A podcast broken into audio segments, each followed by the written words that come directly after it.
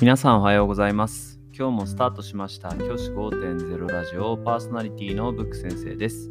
僕は現役の教師です。学校で働きながらリスナーの先生たちが読めるちょっとだけいい人生を送れるようなアイデアを発信しています。より良い授業、学級経営、働き方、同僚、保護者、児童、生徒との人間関係、お金のことなど、聞かないよりは聞いた方がいい内容を毎朝6時に放送しています。通勤の後から10分間聞き流すだけでも役立つ内容です。一人でも多くのリスナーの先生たちと一緒に良い教師人生を送ることが目的のラジオです。今回のテーマは、教育ニュース、学校のプールが廃止に老朽化や費用問題などで変わる水泳授業というテーマでお話をしたいと思います。この話、どんな話かというと、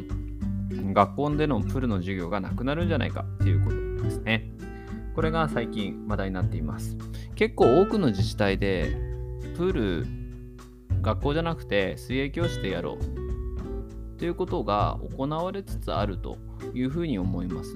先生方はどうでしょうか？僕もですね、僕が勤めてる地区でも地域の水泳スイミングスクールにお願いをして指導をするということが結構多くなってきています。で僕が今、えっと、ジムに通ってるんですけど、そのジムもこの水泳教室をやっているようで、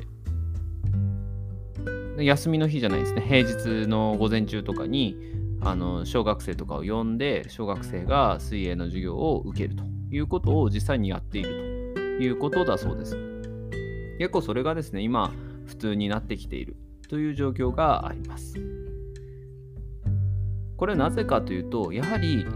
費用がかなりかかるということがまず大きいようですね。かなりですね、あの水泳のプールをにかかる授業、あの費用というのはかなりかかるようで、こう研究によるとですね、学校のプール1年平均で770万円の、えーお金がかかると、まあ、80年間そのプールを使用するというふうに考えた場合、建設費2億円、改修費2億円、運営経費年234万円、これを80年で割ると770万円が使われると。いうことだそうで、一方、プールを民間のスイミングスクール等のプールを活用した場合、年間で507万円で済むということだそうです。利用費が347万円、送迎バスが160万円ということで、どう考えても民間のプール使った方が安いんじゃねえかなというところが一つあります。あとは最近ですね、プールが使えないっていうことが多いそうですね。例えば雨だったりとか低温を含めた天候の影響で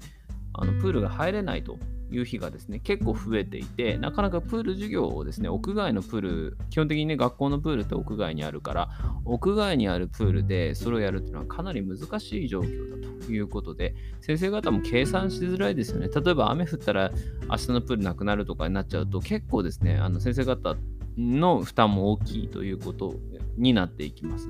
で、その先生の負担で言うと、やはりプールの管理って大変ですよね。僕も本当にあの許せないニュースがあって、それはあのプールの水出しっぱなしにした結果、いくらかお金を払うみたいなのあったじゃないですか。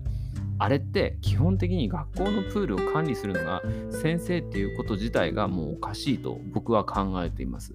だってこれ施設を管理する仕事って僕たちの仕事に入ってないはずですから、それに関してやらされた上でお金払うの意味がわからないし、この負担っていうのはかなり大きいんじゃないかなというふうに思っています。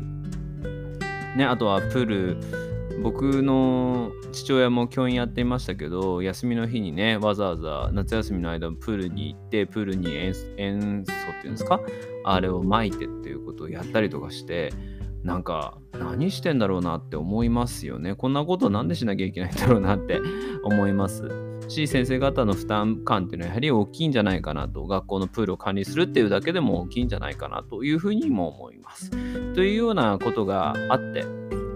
今挙げた3つですね。まずは、えーと、プールにかかる費用の問題。そして、プール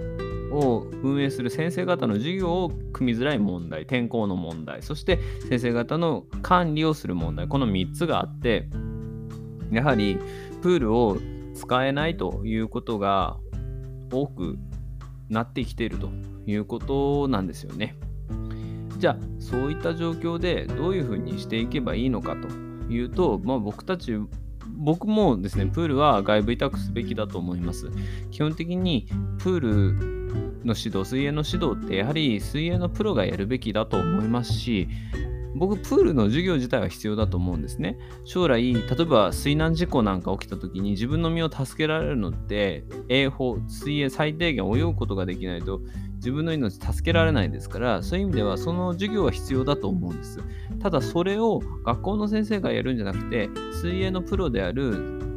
そのインストラクターさんにお願いした方が絶対に効率よく学べるんですよね。僕も以前の学校で、以前勤めた学校で、プール教室のあの引率で、引率だけ行ったんですけど、行った時に思いました。やっぱりインストラクターの先生方、教えるのすごく上手です。やはり短時間で同じ時間だったら、先生が教えるより短時間で効率的に教え方をマスターさせることができます。って考えたら絶対にそっちの方がいいですよね。どう考えてもそっちの方がいいと僕は思っています。なので、先生方がですね、負担感を、あの、なくしていくためにもですね、是非こういったものを取り入れてほしいな、なんていうふうに思います。はい。で、まあ、この状況をですね、あの、